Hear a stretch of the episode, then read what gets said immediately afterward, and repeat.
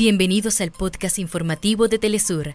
Acá te contamos los temas que son noticia el día de hoy. Comenzamos.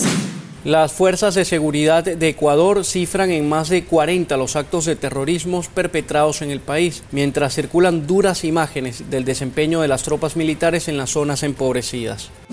En Argentina, debate de alta tensión marcó el primer día del análisis del proyecto de ley de la presidencia. Estados señalan tonos amenazantes de los representantes de algunas instituciones del Estado. Relatora de Naciones Unidas denuncia genocidio israelí en Gaza. Ha agravado el hambre en el pueblo palestino.